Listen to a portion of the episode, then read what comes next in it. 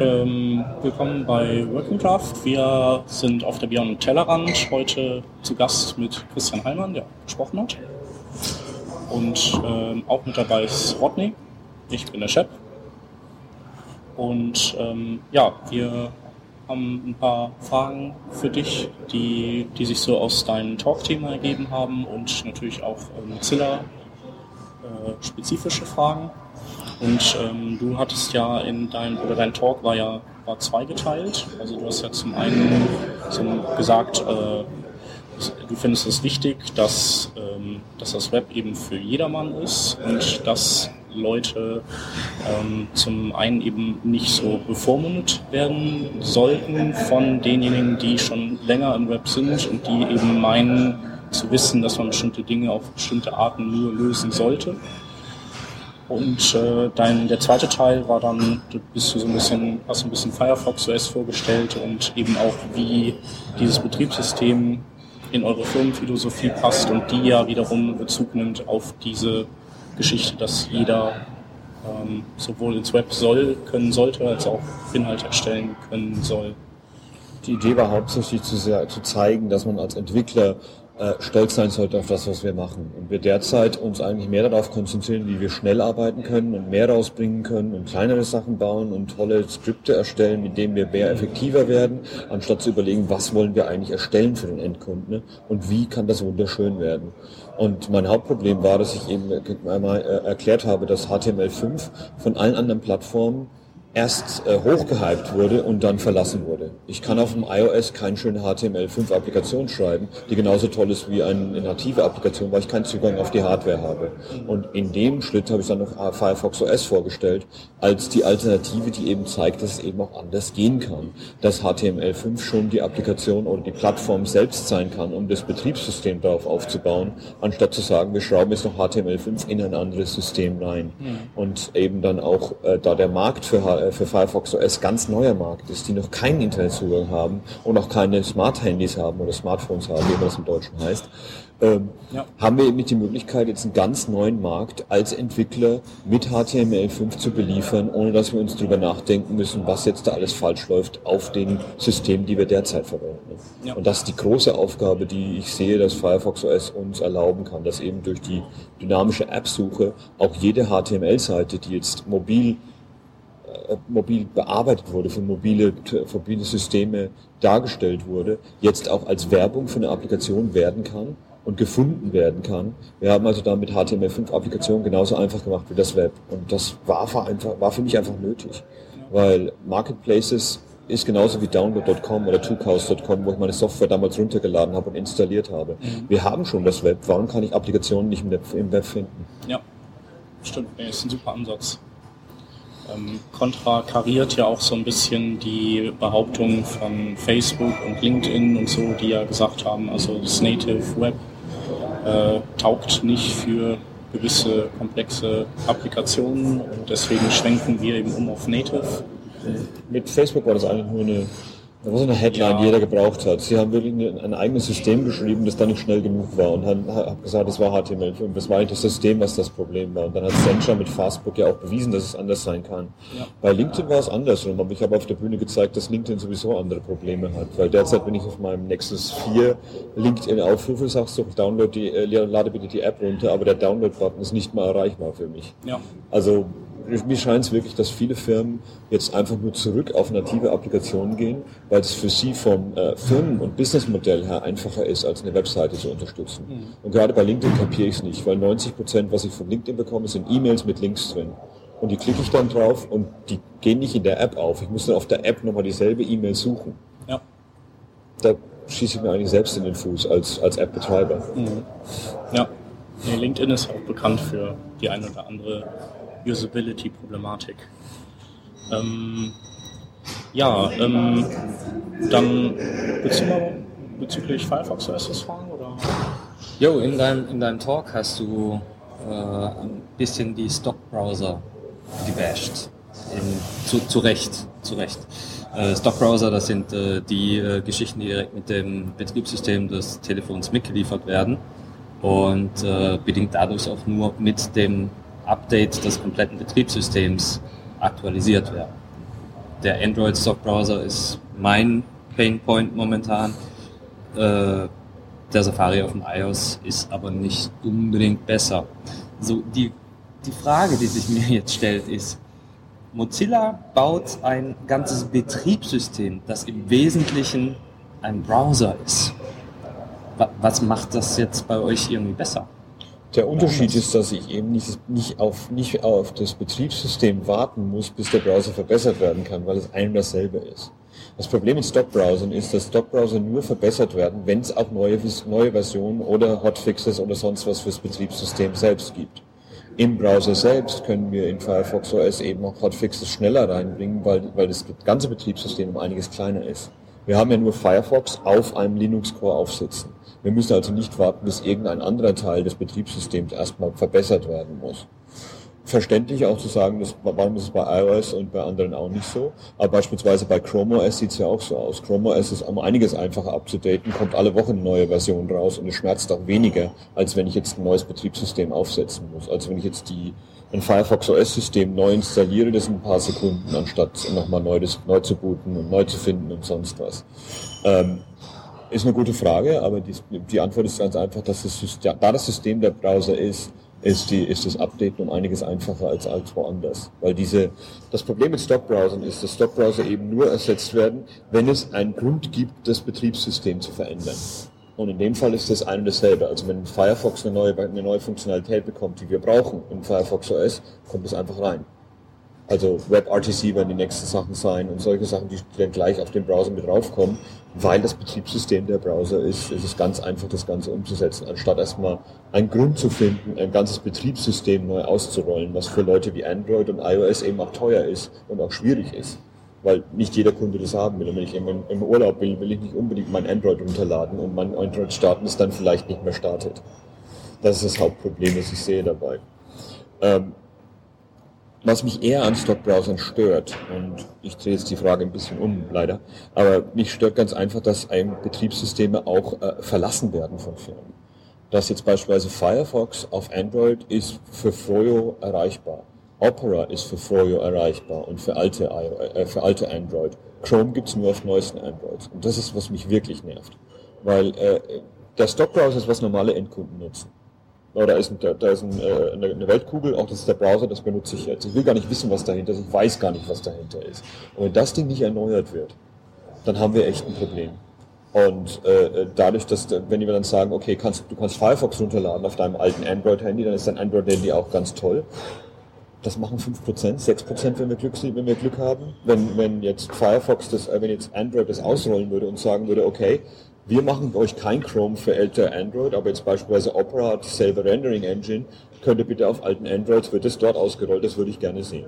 Mhm. Genauso wie ich gerne sehen würde, dass Windows XP jetzt eben eine Seite bekommt, so, hey, du kannst dir Firefox, Opera oder Chrome runterladen. Internet Explorer gibt es keine neuen für dein Betriebssystem mehr. Ja. Aber ich bin halt kein Marketingmensch, deswegen denke ich wahrscheinlich, sowas ist möglich. Ja, Na, das wird Microsoft unter gar keinen Umständen ja. machen. Damit schießen die sich ins eigene Knie. Nein. Ja. Die, die Frage, die, die ich dabei nicht loswerde, die du allerdings auch nicht beantworten werden könnt, kannst, ist, äh, warum werden diese Browser nicht einfach aus dem Betriebssystem rausgelöst? Die können ja initial mitgeliefert werden, aber dann als eigene Komponenten über die App Stores aktualisiert werden. Fände ich wunderbar. Machen ja alle anderen Applikationen auch. Fände ich eine ganz tolle Idee. Ja. Leider. Nee, ich auch nicht. Äh, liegt halt auch daran, dass die, dass, die, äh, dass die Browser und die Betriebssysteme in anderen Abteilungen der Firma hergestellt werden, wahrscheinlich. Aber den Browser liegt es auch oft daran, dass die, die brauchen ja diese WebView, damit sie die wiederum an den ganzen Programmen zur Verfügung stellen können. Also mhm. denke ich, bundeln die den deswegen, damit man eben in seinen Apps eine WebView aufmachen kann. Ja, dann da hast du immer das Problem, dass auf iOS kann ich jetzt beispielsweise auch Chrome und Android installieren, aber ich kann, kann Links eben auch nur im, im Safari aufmachen, was auch wieder so ein Ding ist, das ja für Endnutzer nur verwirrend ist eigentlich. Mhm. Für mich als, als, als Webmensch würde ich gerne sehen, mich stört es nicht, welcher Browser das Ding anzeigt, sobald, solange der Browser neu ist und neueste Sachen zeigen kann und auch sicher ist. Mhm. Und äh, wenn die alten halt so, die alten Browser veraltet werden, weil das Betriebssystem an denen gebunden ist, dann haben wir ein Problem. Ja. Apropos veralten, ähm, ich, hat, ich habe mich gefragt, ihr seid jetzt ja relativ neu dran mit äh, Firefox OS, aber ähm, habt ihr habt ihr schon, wie ist denn so euer Plan de, der Support-Dauer? Also wird, ist die unendlich oder äh, gibt's ähm, oder wie, wie macht ihr das? Also ähm, werdet ihr Geräte, die man heute kauft, dann vielleicht äh, in drei Jahren nicht mehr mit Updates versorgen können? Oder weißt du da was? Weiß ich nichts drüber, aber ich, ich wüsste nicht, warum wir es nicht updaten können. Mhm. Also ich sehe nicht, dass Firefox äh, auch auf dem Desktop läuft ja noch auf ganz alten Versionen. Wir gehen ja noch auf ganz alte Windows-Versionen zurück. Das war die Hauptidee von dem, was wir machen. Also ähm, dadurch, dass wir den, dass wir die die äh, die Hardware nicht mit dem Operation-System verschrauben, wie eben andere Systeme auch nicht. Ich kann ja Firefox OS auf dem Android-System laufen lassen. Mhm. Leute haben Firefox OS auf dem äh, auf dem Raspberry Pi draufgebracht dadurch, dass wir eben nicht sagen, hier ist dein Firefox Phone, wir sagen, hier ist Firefox OS auf diesem Phone, das eben in dem Bereich verkauft werden kann, weil wir die Hardware so günstig gemacht haben, dass es für Leute im südamerikanischen Markt und polnischen Markt und Mhm. Montenegro Markt eben erreichbar ist. Sagen wir das, das wird auch weiter unterstützt werden. Das wäre das Schlimmste, was wir machen können. Ich weiß, du bist kein Marketingmensch, aber im Netz gehen doch durchaus Zahlen äh, rum, dass die von Mozilla genutzte Hardware unterm Strich ja nicht günstiger ist als die günstigsten Android-Geräte, die man Die so dann eben auch nur ganz alte Android-Versionen mit einem ganz schlechten Stock-Browser bekommen. Ist das so? Ist diese Limitation exakt so vorhanden? Ja, ich kann auf einem Handy, das ich für 50 Dollar, Dollar kaufe, kein neuestes Android drauflaufen lassen, weil sie einfach zu langsam sind. Die neuesten Android-Versionen brauchen schnelle, schnelle Geräte mit viel, mit viel Speicher und die kann ich einfach nicht günstig herstellen. Ja, aber interessiert das jetzt jemanden, der noch gar kein Smartphone hat, der in aller Regel auch nur irgendwie kommunizieren möchte, äh, ob er die neueste Android-Version hat oder nicht? Solange die neuesten Spiele nicht bekommt und alles im Markt nicht erreichbar ist von ihnen, wird das Ding dann schon nerven. Das ist genauso, wenn du sagst, wenn du auf dem Mac bist und neueste Spiele siehst die ganze Zeit und ja, die sind halt für Mac noch nicht erreichbar. Oder wenn ich einen Filmtrailer im Internet sehe und muss drei Monate warten, bis er in Europa rauskommt.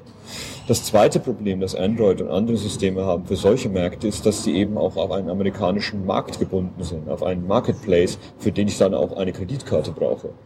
Für Firefox OS kann ich meine Apps auf meine Telefonrechnung kaufen oder auf eine Prepaid SIM kaufen. Und das ist halt der größte Killer für diesen Markt, weil mein Bruder in Deutschland beispielsweise hat keine Kreditkarte. Ich muss ihm dauernd so irgendwelche Gutscheine vom OS X-Markt schicken, dass er sich auf seinem OS X neue Apps kaufen kann. Also mein äh, Apple-Kram bucht via Click and Buy von meinem Konto ab. Hm. Lastschrift. Das funktioniert. Ich hatte damals auch keine Kreditkarte. Hm. Deswegen dieses Argument, ohne Kreditkarte geht gar nichts, will nochmal prüfen. Kann auch, kann auch in Deutschland seltsam sein. Ich weiß nicht, ob es in England ist. In Deutschland ist einiges seltsam. Ja, Das sowieso. ja, viele Leute, die, im Web Sachen verkaufen, sagen immer, deutscher Markt gehe ich so, la- so spät rein, weil es so schwierig ist, Sachen zu, zu verkaufen. Das ist eine gute Idee mit Click and Buy. Du gehst wieder durch einen dritten Provider dadurch durch, ist du, oder? Ja, natürlich. Ja. Was natürlich auch wieder ein Ding ist. Es war damals das Einzige, was ich machen konnte, weil Ja, ansonsten hattest du nur die Kreditkarte. Aber Oder da halt ist ja- so blöde Gutscheine. Aber da ist ja gerade das Problem. Gutscheinkaufer. Warum ist diese Barriere überhaupt da? Weil es halt einfach ist. Ja. Diese, dieses Zahlungsmittel Kreditkarte, das ist halt in dieser westlichen, vor allem amerikanischen Welt so super verbreitet, dass wenn Leute von dort nach Deutschland zu einer Konferenz kommen, mittags mit dir essen gehen möchten, äh, verloren sind, weil sie das Mittagessen nicht mit der Kreditkarte bezahlen können. Das nervt mich auch jedes Mal. Letzte Weihnachten bin ich nach Hause gegangen, habe meiner Mutter eine neue Waschmaschine gekauft und er so, ja, wir nehmen keine Visa. Und ich so, ich habe keine 800 Euro in meiner Tasche. Aber es, es, ich sehe es halt wirklich als eine Barriere an. Ich sehe es einfach nicht ein, dass ich im Internet sein muss und meinen Namen überall eingeben muss und meine Kreditkarte überall eingeben muss. Gerade auch, dass die Kreditkarte dann auch, äh, Amerika hat jeder eine Kreditkarte, es hat aber auch jeder wahnsinnig viele Schulden, es hat auch jeder mal, jeder ein bis zweimal seine, seine Kreditkartendaten geklaut bekommen. Und das muss wirklich nicht sein. Andere Frage, ähm, habt ihr da auch Pläne, das Firefox OS auf Tablets zu bringen? Äh, erstmal im ersten Moment nicht. Wir haben einige Builds am Laufen. Wir haben einige auf dem Galaxy 10 und Galaxy, äh, äh, den Vorläufer, auch schon am Laufen gebracht. Äh, auf der Hacking-Seite, die eben BlueToGecko slash Hacking auf unserem Wiki, sind alle gelistet, was Leute gemacht haben. Aber äh, für den Markt, den wir erschließen wollen, haben Leute Handys, sie haben keine Tablets. Und gerade auch jetzt beispielsweise im, im Bereich, wo wir, wo wir, äh, wo wir ähm, äh, User Research gemacht haben in Brasilien, wollen Leute kleine Handys haben, die man auch verstecken kann, weil Sachen schnell geklaut werden. Mhm. Ein großes Tablet in der U-Bahn zu tragen, hast dann schon mal ganz, ganz schnell weg auch. Mhm. Okay. Wir wollen damit äh, äh, alte Handys ersetzen und das ersetzt du nicht durch ein Tablet. Ja. Ich finde es schlimm genug, wenn ich auf ein Konzert gehe und sehe irgendeinen Idioten vor mir mit einem iPad, der Fotos schießt. Das ist furchtbar. Ja, das ist hier an der Konferenz auch ganz groß. Ja. generell an Konferenzen. Das ist sehr amüsant. diese, diese ganze Firefox OS-Geschichte kommt mit unheimlich vielen Device-APIs daher. Mhm. Äh, irgendwie muss aus der JavaScript-Welt ja auf so eine Kamera zugegriffen werden können. Das sind diese Device-APIs. Ein äh, Schritt, der andere Schritt sind die Activities. Ja. ja. Klar, bleiben wir mal ganz, ganz kurz bei den äh, APIs, denn ja. ähm, ihr fahrt einen Kern. Soweit ich das von, von anderen äh, Mozilla-Entwicklern mitbekommen habe, ihr einen äh, Kern, der sowohl das Firefox OS als auch den, den normalen Firefox Browser äh, befeuert. Der, der, Browser ist nur ein uh, View im Operating System selbst. Genauso wie jede andere App auch. Und jede eigene App hat ihren eigenen Thread.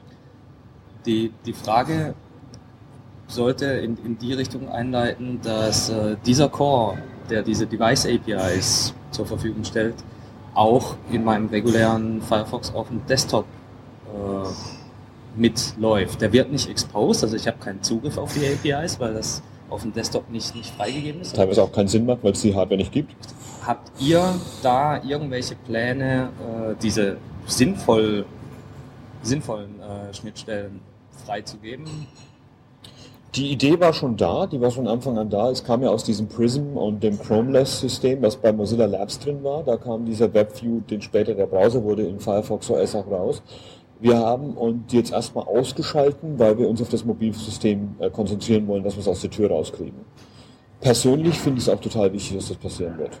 Ich fände es auch ganz toll, wenn ich irgendwie Apps auf dem Desktop laufen lassen kann. Allerdings haben wir damals nachgeguckt, wie weit äh, Chrome-Apps angenommen wurden vom Markt, wie viele Leute daran interessiert waren und haben nicht, nicht kein großes Interesse gesehen.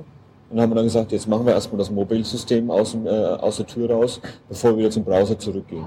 Im Endeffekt wird es dann daraus rausgehen, dass wir einfach nur einen Schalter umlegen müssen, damit es auch so funktionieren kann. Und im, im Desktop-Bereich ist dann wieder interessanter, weil äh, da weiß man, dass man auch mehr äh, äh schnelleren Rechner hat, mehr Speicher hat. Da kommen dann eben so Sachen wie WebRTC auch rein und ASM.js, das ja auch als Frage wahrscheinlich noch aufkommen wird, wo wir dann sagen können, okay, wir, wir, wir wollen da Applikationen schreiben, die anders sind als die für die, für die Mobilfunkbereiche oder für Tablet-Bereiche. Also äh, wir hatten es angedacht, wir haben es auch schon zum Laufen gehabt. Du konntest früher eben diese, diese Firefox OS Apps auch auf dem Desktop laufen lassen, aber wir haben es dann erstmal ausgeschaltet, weil wir gesagt haben, jetzt bringen wir das erstmal aus der Tür raus. Weil Mozilla, wie jede andere Open Source Gemeinde, ist super gut, 10.000 Sachen gleichzeitig anzufangen und, und dann sich zu verzetteln. Ja, ja. Da haben wir gesagt, wir machen jetzt eins raus, weil wir haben 18 äh, Mobilfunkbetreiber und vier Hardwarebetreiber, die auf uns warten. Und das muss als erstes aus der Tür raus. Mhm. Äh, neben den Device APIs hast du auch gerade die äh, Web Activities genannt. Diese nicht ganz Web Intense Web Intent Geschichte. Ja. Richtig. Äh, wie, wie ist denn da der Plan, das in, den, in die Desktop-Welt zu bringen? Denn ja, vor allem aber auch, äh, wie, wie habt ihr, oder wie ist eure Strategie, dass eure Erfindungen, die ja richtig cool sind, dass die eben auch in andere Browser reingetragen werden, dass sie quasi nicht so eine, so eine Insel bleibt. Ja. ja. Äh, die Web Activities und es sind alles Proposals. Jeder andere Browser kann die einbauen und mhm. viele sind auch schon eingebaut. Der Vibrationsalarm beispielsweise läuft auf Chrome. Geolocation war das erste, was wir in Firefox eingebaut haben, das dann in jedem Browser rauskam. Mhm.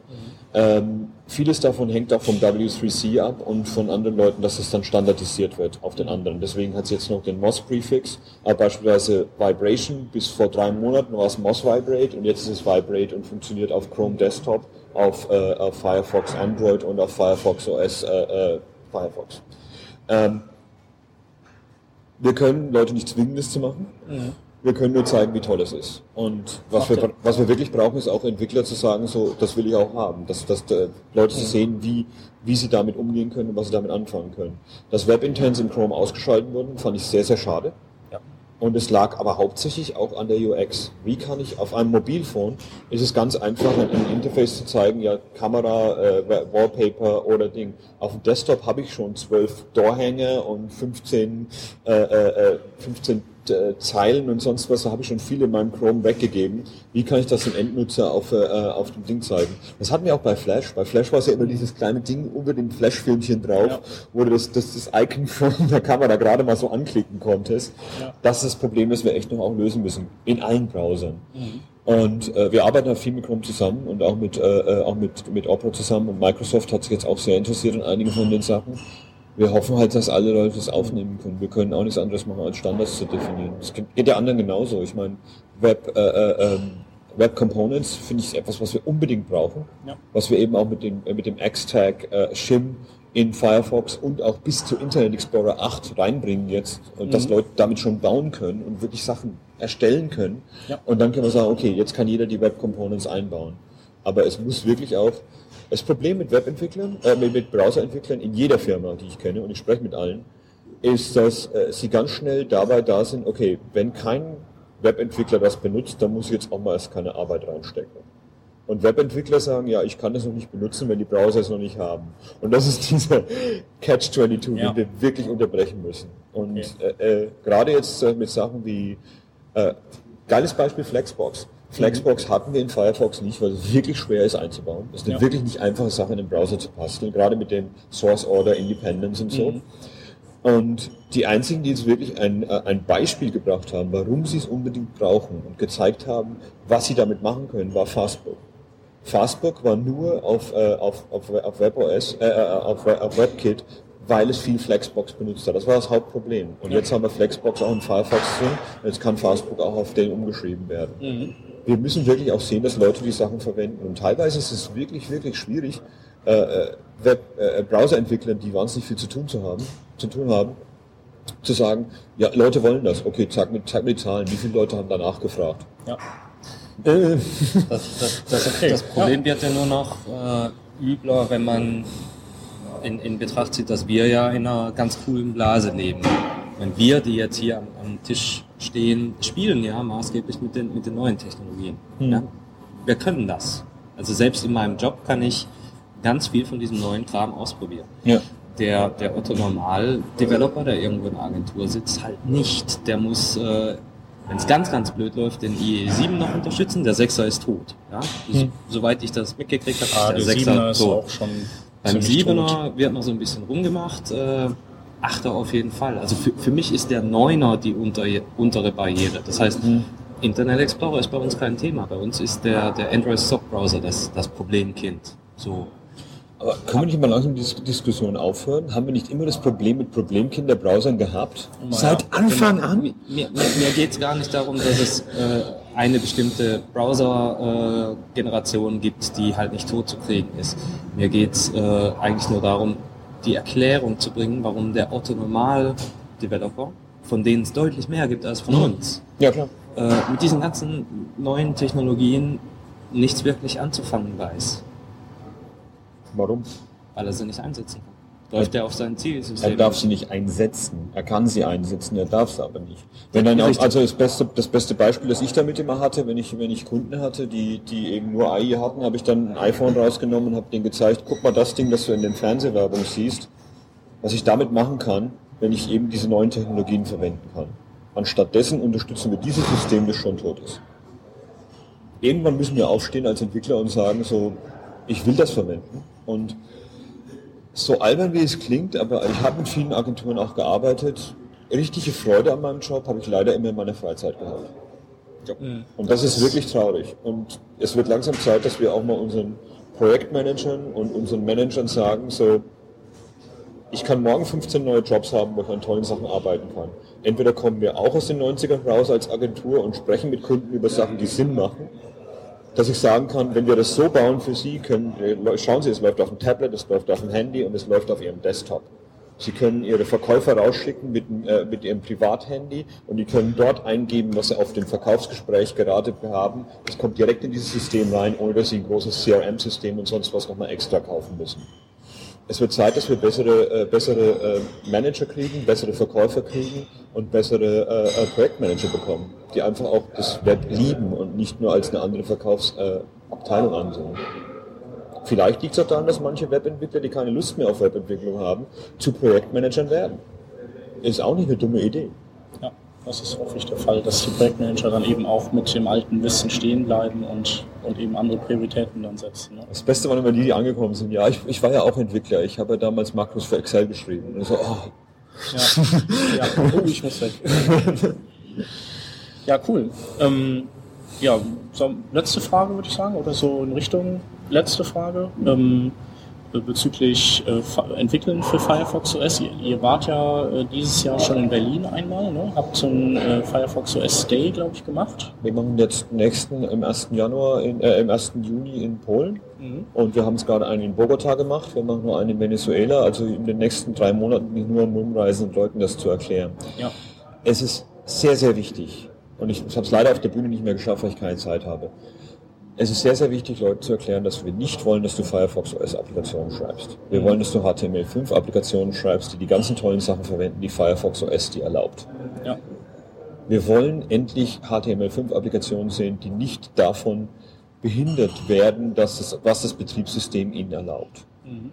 Also wenn, man, wenn eine Applikation geschrieben wird, die nur auf dem Firefox OS läuft, schön, aber schade ich, die, die Sachen, die ich schreibe, okay, sind meistens kleine Demo-Apps und ist nicht so der, der, Kracher, was ich da verwende, aber meistens habe ich auch eine Stunde Zeit für die Dinger zu machen. Ich teste, ich schreibe die wirklich zu 90 Prozent erstmal auf meinem Desktop, schaue die im kleinen Browser an, im, im Responsive View in Firefox, schaue sie in meinem Chrome an, schaue sie im Safari an, dann packe ich sie auf mein Android-Handy mhm. und dann packe ich sie auf mein Firefox OS-Handy im letzten Schritt ja. und teste es dort aus. Mhm.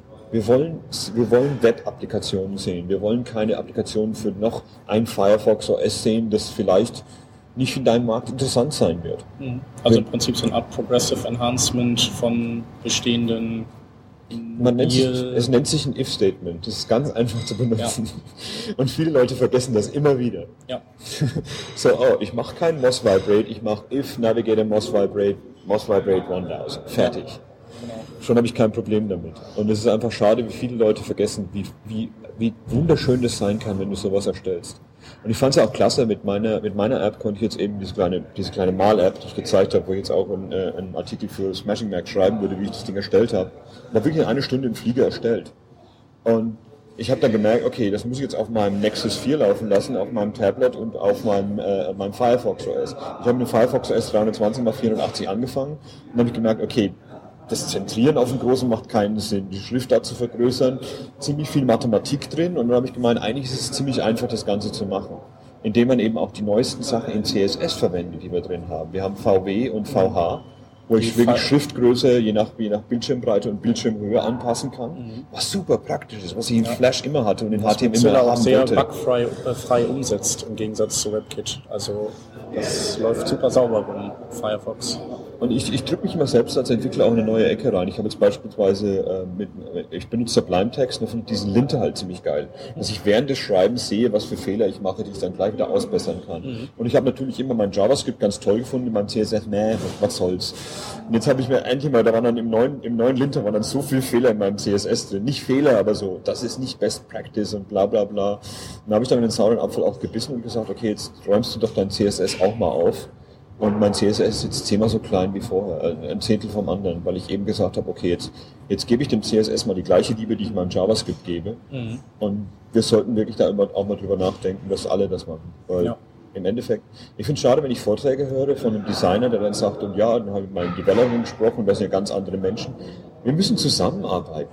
Ich habe keine Lust, tolles CSS zu schreiben, das wunderschön aussieht, weil ich nicht was weiß, was wunderschön ist. Und ich habe das Testing mit meinen Endnutzern gemacht. Ja. Das hat der Designer gemacht. Mhm. Anstatt dass ich jetzt was schreibe, was die dann nochmal scheiße finden, oder sie was machen, was ich blöde finde, ja. macht so viel mehr Sinn, wenn wir zusammenarbeiten. Ich will ja. mehr Vorträge sehen, wo Designer und, äh, und Developer oben zusammenstehen und sagen, mhm. so haben wir zusammengearbeitet und es hat auch funktioniert. Ich fand diese kleinen Vorträge hier auch klasse, da waren ein paar sehr schöne Sachen dabei. Ja, ich glaube, das wird auch immer mehr passieren. Also da gibt es ja auch so, hat, hat jemand schon den Begriff von, von dem Pair-Designing oder Pair, Pair, ja, Pair-Designing im Prinzip geprägt, wo eben einfach ein Designer mit einem Entwickler sich hinsetzt und die zusammen eben So wie Extreme Programming damals war. Genau. Ja, cool. Aber auch nur, weil die es halt, die können es halt nur zu zweit schaffen. Also der eine alleine schafft es nicht und der andere alleine schafft es auch nicht. Ja, das war immer, immer schön, wenn du gerade in Yahoo, als ich dort gearbeitet habe, da habe ich immer so äh, Designer vom Stuhl her, schauen, was ich gerade mache, was kann ich machen, dass du nicht nachher noch zwölf extra Schritte hast, was kann ich jetzt machen, dass du nicht später viel mehr Arbeit hast. Ja. Und dann, dann tust du über zehn Minuten aus deinem Arbeitstag raustun, um Diskussion zu führen und dann fängst du erst das Programmieren an. Ja. Und um einiges ist es besser. Das ist bei uns auch nicht mal notwendig, dass du irgendwie äh, da extra Zeit für abstellst. Also Ja. links von mir sitzt der Konzepter, mir gegenüber sitzt der Grafiker, schräg gegenüber sitzt der äh, Producer, das ist der, der HTML, CSS macht. Und dann haben wir nochmal einen JavaScripter an, an dem Tisch in diesem Raum. Sehr geil. Ähm, und ab, abgestimmt wird einfach so beim, beim Vorbeilaufen, beim äh, auf dem Balkon stehen zum Rauchen. Das passiert ständig, den ganzen Tag über. Wir haben, es, es, es gibt keine Blasenarbeit. Der Konzeptor setzt sich nicht in einen separaten Raum und denkt sich irgendwas aus. Du arbeitest auch noch nicht für eine Agentur. Richtig. Ja, aber das, das kann man auch nicht verallgemeinern. Also Nein, das ist ja, natürlich nein, eine, tolle, das ist- ideale Das, Situation, das, die ihr habt. genau, das ist das Idealbild. Ja, das war jetzt mein Problem mit Agile. Agile macht für Entwickler absolut Sinn, für Designer nicht so unbedingt. Das ist wirklich noch schwer, den Leuten beizubringen. In Yahoo haben wir damals immer für, jeden, äh, für jede drei Agile Sprints haben wir einen Design Sprint gemacht. Und dann hat sich immer ganz gut angepasst. Das sind auch so Abstriche, die man ab und zu machen muss. Und nicht so, das ist nicht Agile, dann musst, musst du so und so machen. Ja. Das sind alles Methodologien. Ja, man muss halt so aufeinander zugehen dann. Ne? Ja, Ja. Wir haben da so kontinuierliche äh, Stories ja. in unseren Sprints. Ist auch alles, alles halt nicht so richtig agile. Passiert halt einfach. Nicht Mein- das große A. Aber ist es agile. nicht genial? Würd- Ich würde mich erschießen, wenn ich einen Job hätte, wo ich jeden Tag dasselbe mache. Und wo ich, wo ich, wo ich von, einem, von einem Ausdruck lernen kann, was ich zu tun habe die nächsten fünf Jahre. Unser Job ist so genial, weil einmal, du musst, du musst neu, täglich was Neues lernen. Du kannst dir selbst beibringen. Du kannst nicht warten, bis dir dein Job irgendeine Schulung bezahlt, wo du dann ein, äh, ein Zettelchen dafür bekommst, weil die ganzen Schulungen veraltet sind.